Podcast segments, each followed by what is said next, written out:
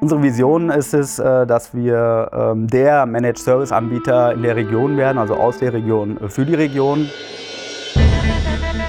Hallo und herzlich willkommen auf der gelben Couch aus dem Werkraum 56 in Marburg. Mein Name ist Steffen Schmidt und ich berichte in unregelmäßigen Abständen über aktuelle Themen aus Mittelhessen. Herzlich willkommen bei Die gelbe Couch, der Podcast aus dem Herzen Hessens. Wer kennt sie nicht? Diese Zettel neben dem Telefon mit Nummern, die man vorwählt, wenn man zum Beispiel ins Ausland telefoniert. Mit Jörg Diesner von der 3U Telekom aus Marburg habe ich genau über diese Vorwahlnummern gesprochen und wie sich das Geschäftsmodell mit Rechenzentren bei der 3U Telekom im Laufe der letzten Jahre verändert hat. Viel Spaß mit Jörg.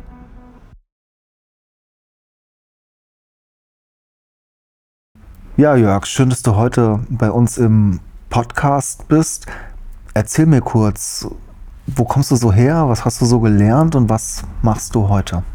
Ja, vielen Dank, Steffen, für die Einladung hier auf der äh, gelben Couch. Ähm, ja, mein Name ist Jörg Diesner. Ich bin in Hannover geboren, bin aber hier im äh, Landkreis Marburg-Biedenkopf aufgewachsen. Ähm, habe nach der Realschule ähm, Fachinformatiker der Fachrichtung Systemintegration gelernt und äh, ja, bin seitdem auch im IT-Bereich äh, tätig. Habe äh, zwischenzeitlich an der äh, Technischen Hochschule Mittelhessen noch ein Wirtschaftsinformatikstudium äh, aufgesattelt und ja, bin jetzt seit zehn Jahren bei der Firma 3U Telekom äh, hier in Marburg im IT-Bereich tätig und ja, verantworte da heute auch den IT- und Telekommunikationsbereich. Was macht ihr bei der 3U Telekom genau? Wo kommt die Firma her? Mir ist schon länger ein Begriff, aber so ganz genau wusste ich nie, was ist die Story dahinter. Erzähl sie mir bitte kurz. Okay, also die 3U Telekom ist, äh, wie der Name ja auch schon sagt, ein Telekommunikationsunternehmen. Äh, wurde 1997 von äh, drei Marburger Unternehmern gegründet und ist seit 1998 nach dem äh, Wegfall des äh, sogenannten Fernsprechmonopols der Deutschen Telekom im sogenannten Call-by-Call-Bereich tätig.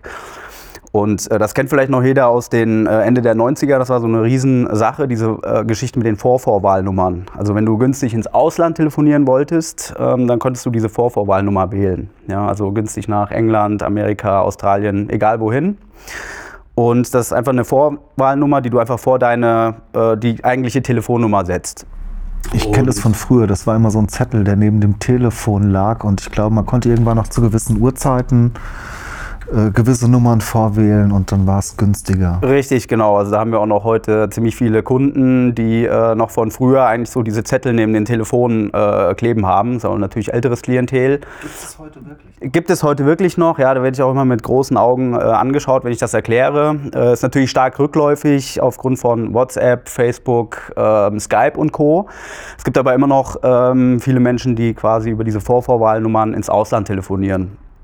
Ähm, bei der ähm, Flüchtlingskrise haben wir zum Beispiel auch verzeichnen können, äh, dass viele ähm, äh, Anrufe quasi in die Flüchtlingsgebiete oder in die, in die Krisengebiete getätigt wurden, also nach ähm, Syrien oder Afghanistan zum Beispiel. Wie sieht das Geschäft bei euch heute aus? Die Zeiten haben sich ja gewandelt und sehr wahrscheinlich kann man mit diesen Vorwahlnummern nicht mehr wirklich viel Geld verdienen.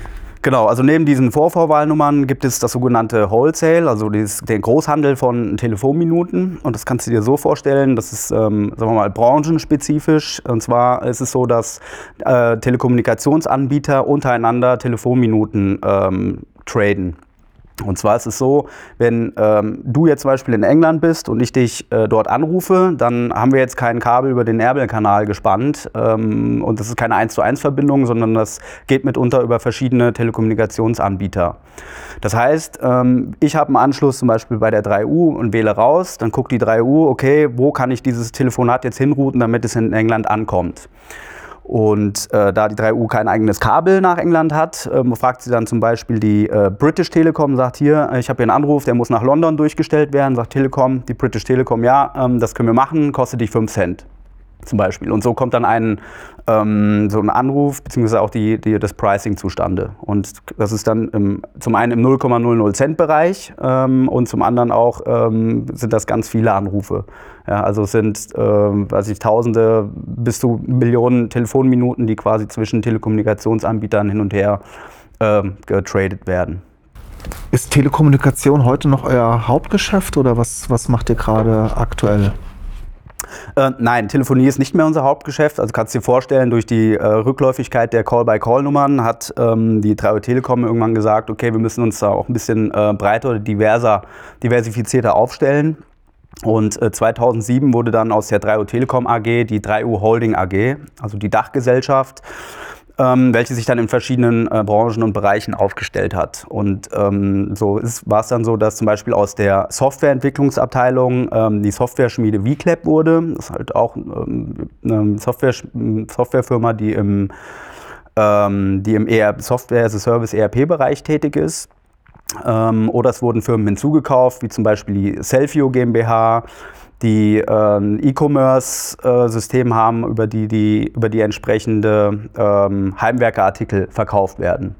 Und die 3O Telekom GmbH hat sich dann von Anfang an eigentlich in dem äh, IT-Dienstleistungssektor da auch wiedergefunden, ähm, nämlich einmal für die internen Firmen. Ja, also wir haben von Anfang an die IT-Dienstleistung, äh, zum Beispiel den Arbeitsplatzsupport äh, für die internen Firmen gemacht uns aber von Anfang an äh, so aufgestellt, ähm, dass das Ganze ähm, einen Angebotsprozess hatte, einen Auftragsprozess, einen Rechnungslegungsprozess. Also das bedeutet, ähm, wir haben von Anfang an selbst die internen Firmen als äh, quasi externe Kunden angesehen.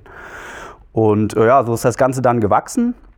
Und äh, so war es dann auch kein Problem für uns oder keine Umstellung für uns, entsprechend externe äh, Kunden äh, entsprechend auch über eine IT-Dienstleistung äh, ja, abzuhandeln. Was bietet ihr denen genau an? Vielleicht gibst du da nochmal so den kleinen Überblick.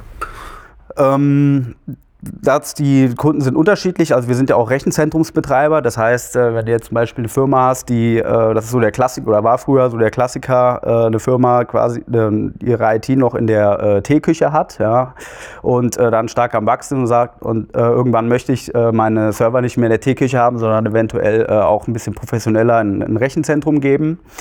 Dann sind wir da natürlich Ansprechpartner für, weil wir mehrere Rechenzentren deutschlandweit haben.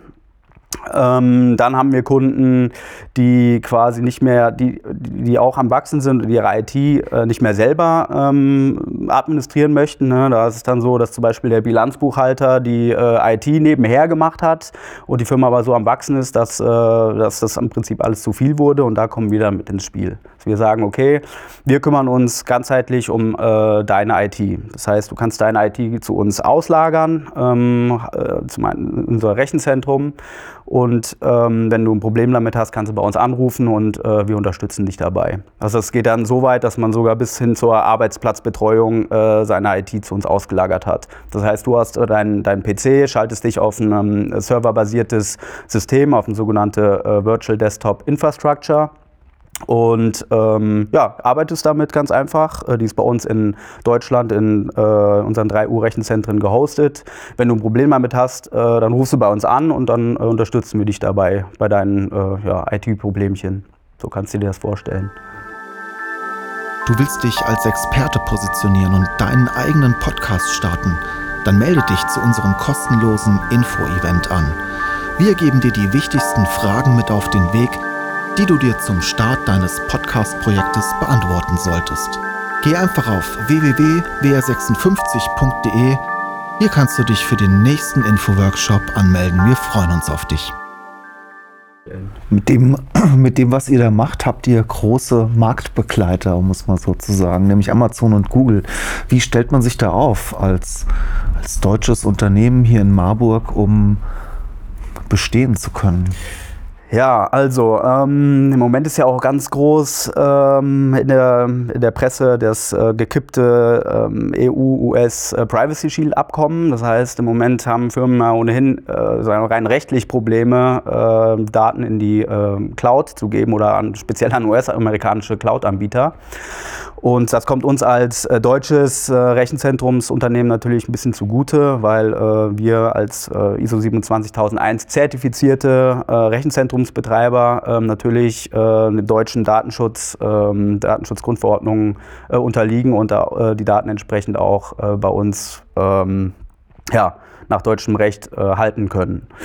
Wir, wir sehen uns aber auch nicht zwangsläufig nur als ähm, quasi Konkurrent zu den Großen. Äh, wir sind selber auch Microsoft-Partner und äh, haben auch viele Kunden, die Anforderungen haben, ähm, ihre Daten quasi auch zu den ähm, großen, also wie Microsoft, äh, auszulagern. Äh, wir haben zum Beispiel einen Kunden, der ist in Asien auch tätig und da wir keine Rechenzentren in Asien haben und uns ja auch als ganzheitlich als IT-Dienstleister sehen, haben wir gesagt, okay, wir können auch deine Daten entsprechend in Asien platzieren und äh, verwalten trotzdem deine, deine IT.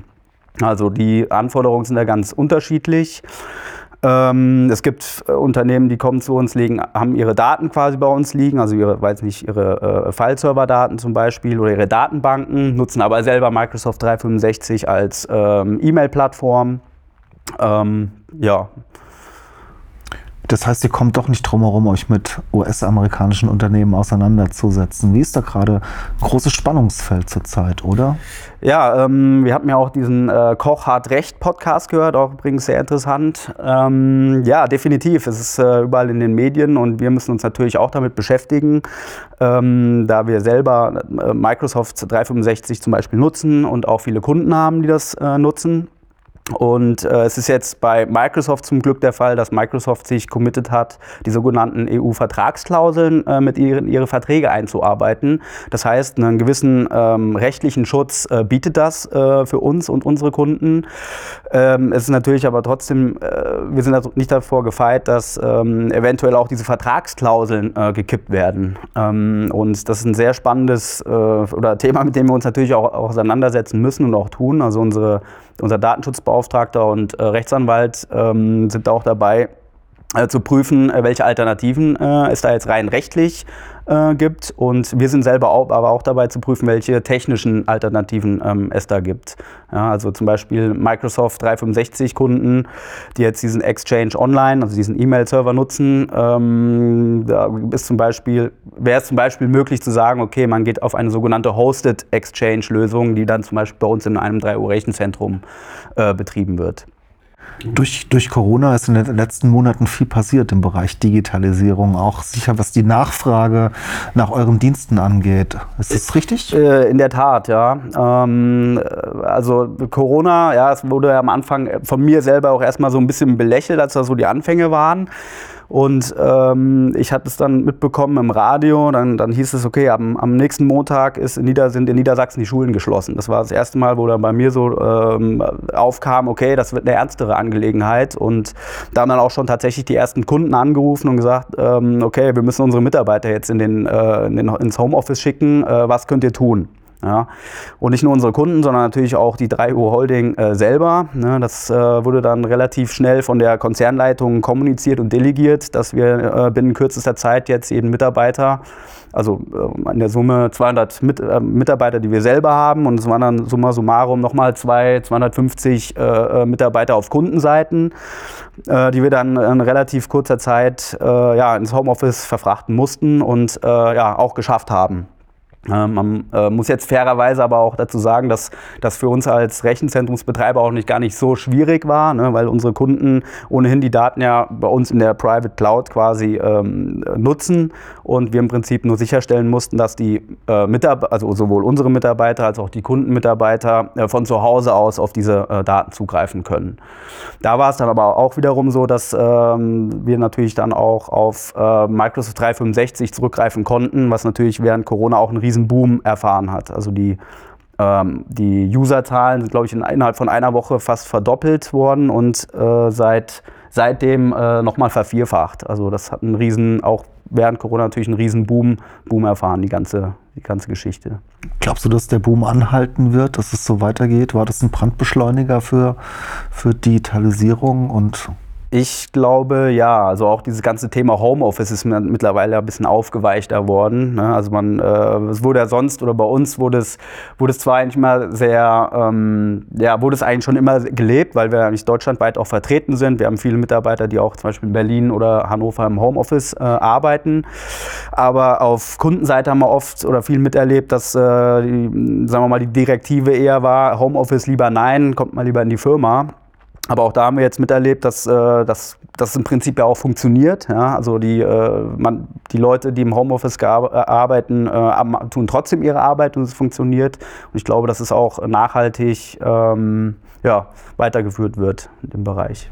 Wo sitzen eure Kunden eigentlich? Seid ihr weltweit aktiv, europaweit? Wie ist da euer Fokus? Ähm, wir sind äh, hauptsächlich deutschlandweit aktiv, ähm, haben aber ähm, deutsche Kunden, die wiederum ähm, ja, ähm, in, in, auch im Ausland eigentlich auch weltweit aktiv sind. Also wie gesagt, wir hatten da, da einen Kunde, der gesagt hat, okay, er, er würde gerne ähm, Rechenzentrumsdienstleistungen einkaufen, er benötigt aber auch Ressourcen zum Beispiel in Asien.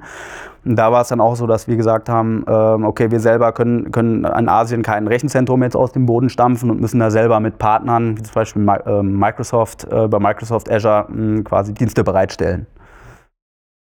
Jetzt wird unser Podcast gehört von einigen Unternehmern hier hauptsächlich aus Mittelhessen.